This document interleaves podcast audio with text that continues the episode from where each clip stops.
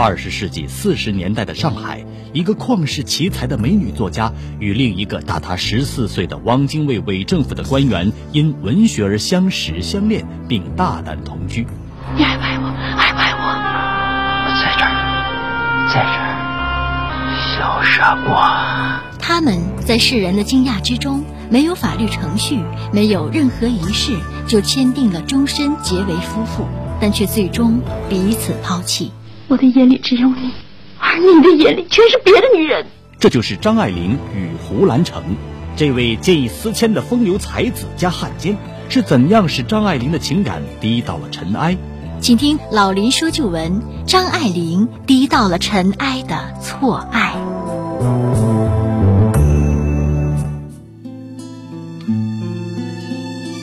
好，听众朋友，欢迎您继续收听辽宁都市广播，由林霄带给您的《老林说旧闻》节目。让我们继续来感受张爱玲那低于尘埃的错爱。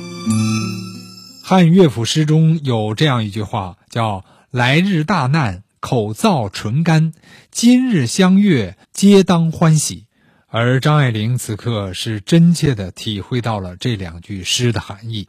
胡兰成说。将来日本战败，我大概还是能逃脱这一劫的。就是开始一两年，恐怕要隐姓埋名躲藏起来，我们不好再在一起了。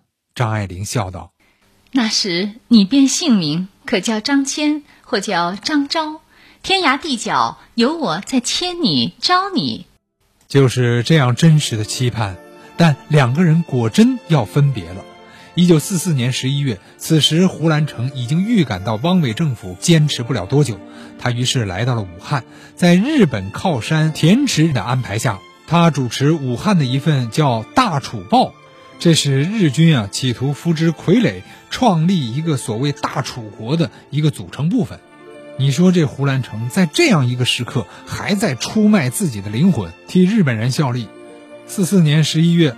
胡兰成接编了《大楚报》以后啊，便开始与张爱玲的长期分离。胡兰成任社长，他便带了沈启吾等人做助手，由汉阳县的这个衙门安排，住在县立医院楼下的两间大房子里。他们每天呢渡江去汉口上班，那是一个时常有警报和空袭的时期。有一天啊，胡兰成在半道上遇到了空袭的轰炸。人群是一片慌乱，他呢也跪倒在铁轨上，以为自己啊要被炸死了。绝望中，他喊出了两个字：“爱玲。”这个时候啊，他还是全心的爱着张爱玲的吧？我想啊，假如他当时真的被炸死了的话，那对他们的这个爱情啊，也许还是一个喜剧。但胡兰成毕竟还是一个见异思迁的、毫无责任感的人。来武汉不久啊，他便与汉阳医院的一个十七岁的小护士叫周训德如胶似漆起来。这小周呢是一个见习的护士，学的是妇产科，在冬天里穿的是蓝布夹起袄，做事很干练，有着青春的朝气，跟张爱玲啊完全是两样。他的父亲是银行的职员，已经去世了。胡兰成没向小周隐瞒与张爱玲的这种爱情，但是呢，同时又表明他要娶她，只有做妾了。但是小周是父亲与小老婆生的，因此呢，对胡兰成要求结婚，他的反应是不能娘是妾，女儿也是妾。于是呢，胡兰成便又举行了一次结婚仪式，似乎完全忘记了他早已经与张爱玲有婚之约。而张爱玲呢，对此也一无所知。她还不断的给胡兰成写信来，向他诉说生活中的一些琐碎的小事。张爱玲竟还是那样投入的爱着胡兰成。九个月以后，日本终于投降了，武汉又回到了中国人的手中。已经成为汉奸的胡兰成成了丧家之犬，开始了逃亡之路。四五年三月，胡兰成从武汉回到上海。在张爱玲处住了一个多月，此时他还将小周的事情告诉了张爱玲。张爱玲感到震惊，因为他已经把自己对胡兰成的爱情视作是那样坚贞不可动摇，但又怎么冒出了一个小周？此时张爱玲的心已经被刺伤了，但她仍然是爱胡兰成的，于是她只有默默的承受。两个人在一起的时候。胡兰成倒也不再提小周了。也许他就是这样一个只看眼前的人。可惜呀，五月份胡兰成又回到武汉，一见小周就又有了回家的感觉，他又忘了张爱玲了。时局大乱，一九四五年八月十五日，日本投降，胡兰成的末日也来了。重庆的国民政府方面要惩办他这样的汉奸，于是他又逃到了浙江，化名叫张嘉怡，称自己是张爱玲祖父张佩纶的后人，住在了诸暨的一个姓司的家里。因为这司家的儿子司颂德呀，是胡兰成高中的同窗。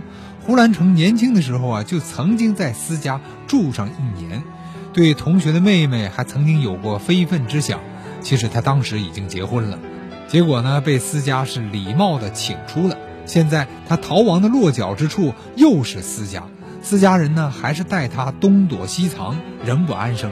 又由私家人啊带他去了温州。投奔思君的丈人家，也就是小娘范秀美的母家。范秀美大胡兰成两岁，曾经与私家老爷生有一女。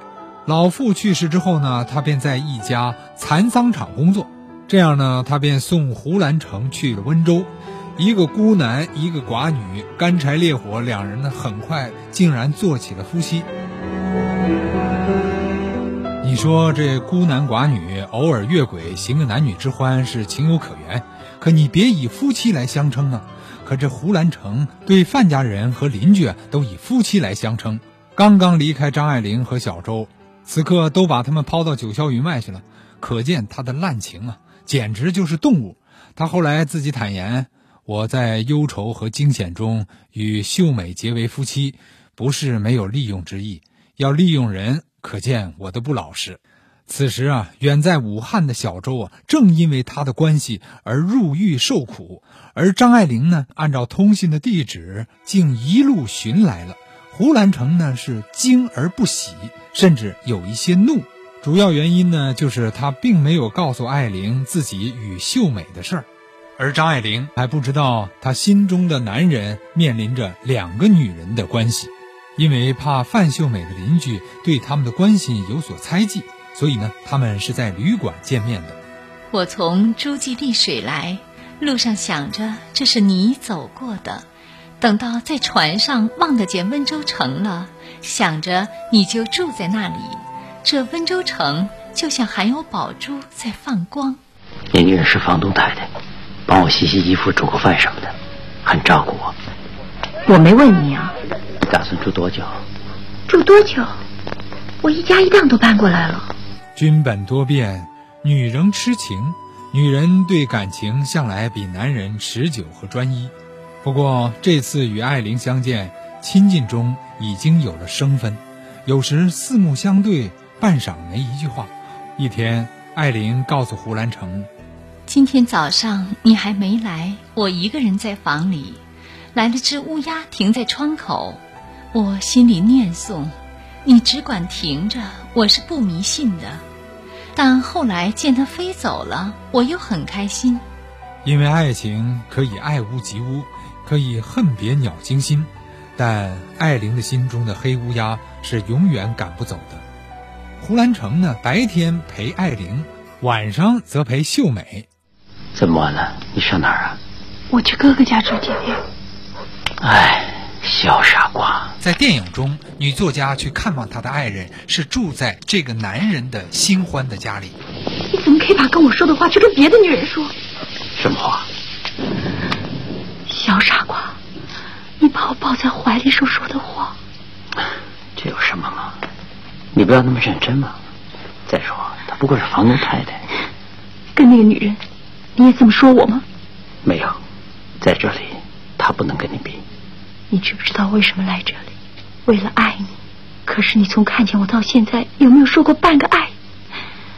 你还说我不公平，还拿我跟别的女人比。我的眼里只有你，而你的眼里全是别的女人。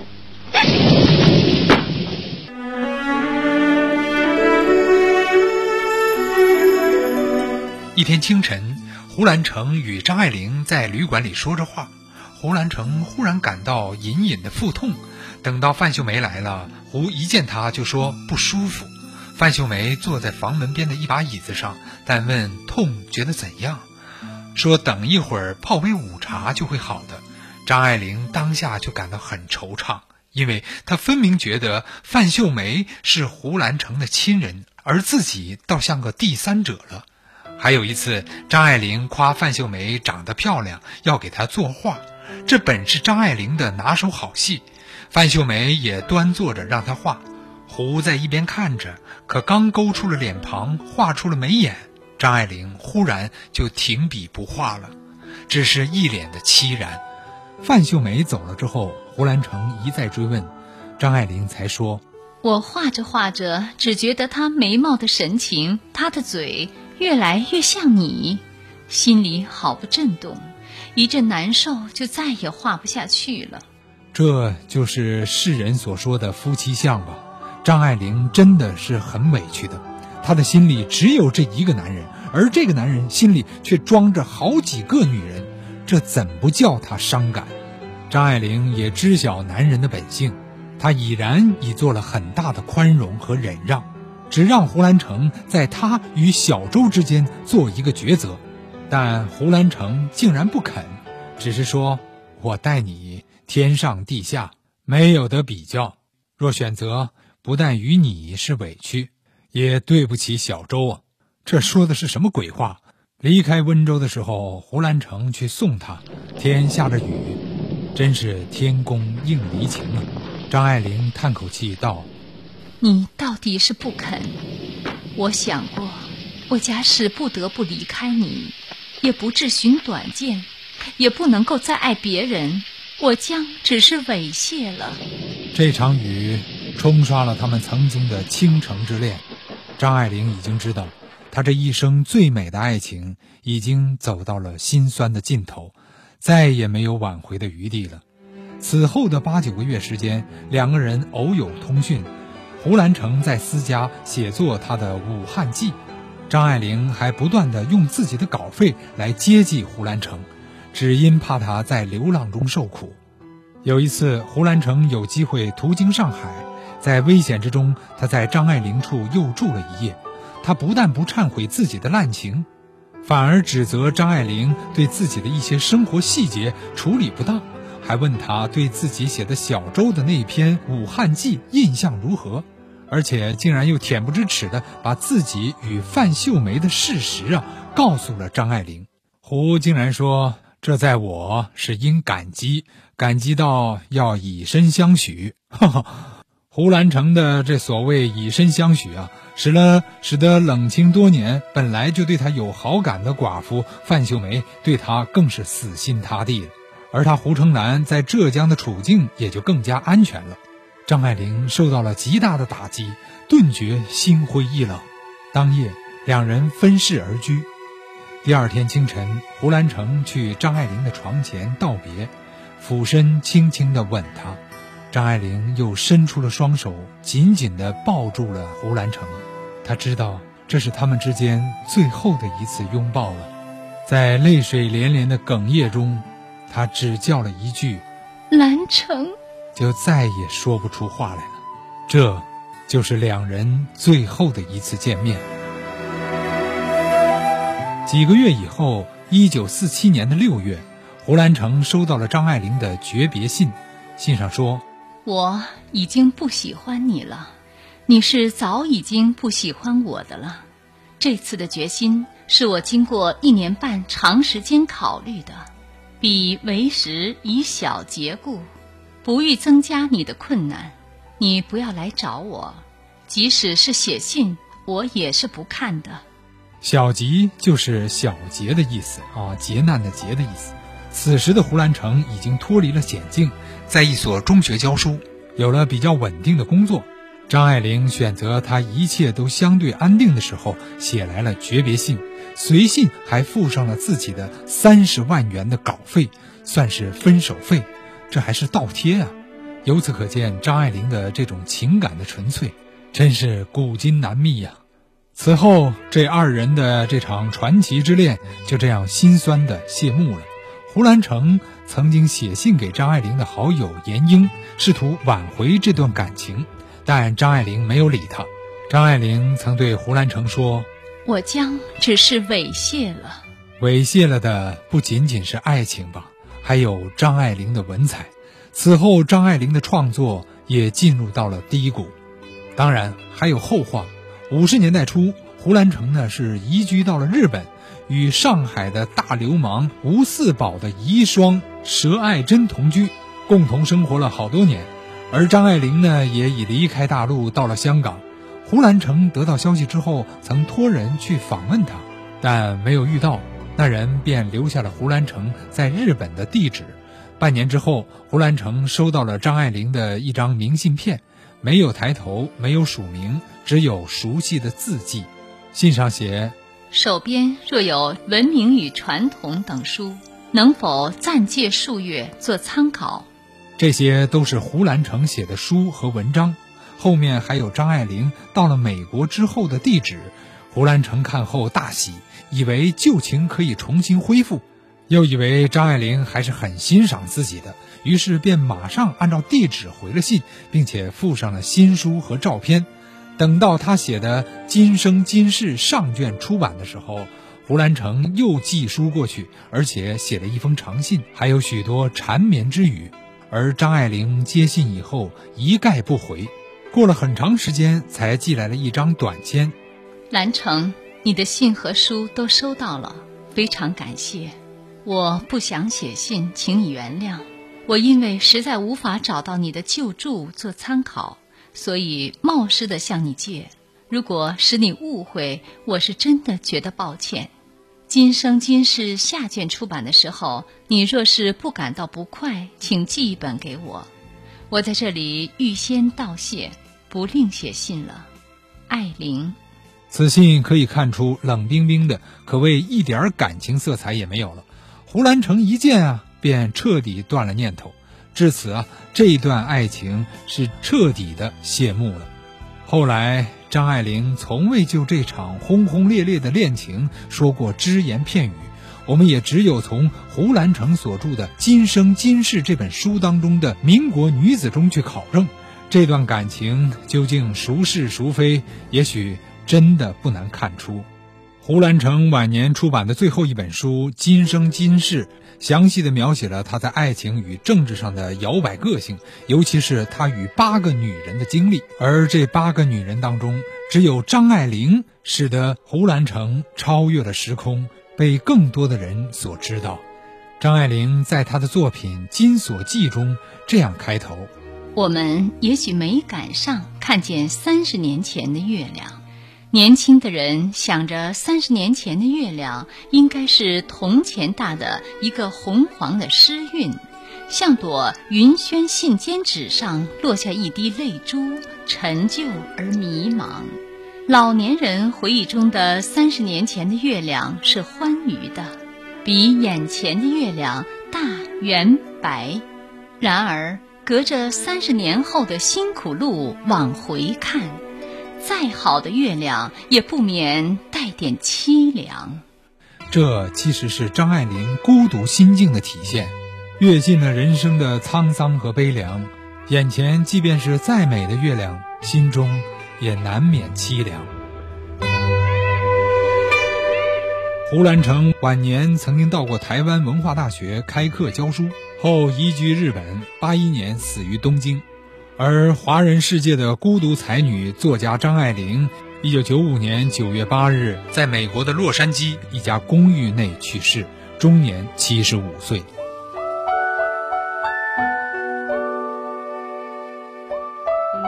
昨天、今天、过去、未来、历史、现实、旧闻、心结。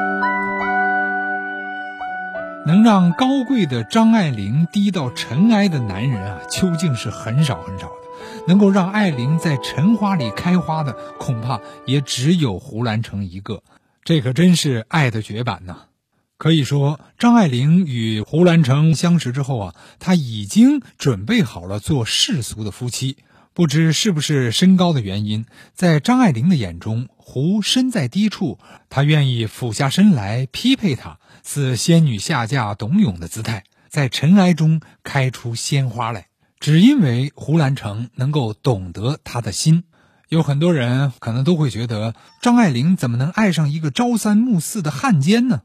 可以说，文学中是有超越政治的人性的永恒的东西的。而胡兰成呢，在文学中谈到的，或者他所欣赏的，可能就是这些。他不仅能读得懂张爱玲的作品，更能读懂张爱玲的心灵。因为懂得，所以慈悲。对于对政治不敏感的文人来说，有时候爱是能够超越政治的。爱情让这个高贵的女人变得宽厚，她原谅了胡的花心，犯了事之后啊，还天涯海角的牵挂他，寄钱给他。张爱玲的痴情和纯粹真是令人心痛。只可惜胡兰成不是董炯，他风流成性，不断的沾花惹草，毫无道德底线。他让张爱玲封闭的心绽开了鲜花，却又让爱玲的心重新关闭。最终使张爱玲将爱情连根拔起，也将对爱的憧憬撕得粉碎。从情感泥沼里爬滚出来的爱玲，重新做了自己的主。也许美丽的情感往往大多是短暂的，尘埃里开花，美则美矣，终究好景不长。以爱玲的高超出世，想必早已经有所预见。细细品味两人厮守时欲仙欲死的语言啊，心灵半身刺痛，半身精凉。好了，朋友们，今天我们的老林说旧闻啊，就跟您说到这儿。在此呢，林霄代表我们另外一位演播，也是后期制作的严斌，感谢您的收听。下周同一时间，我们再见。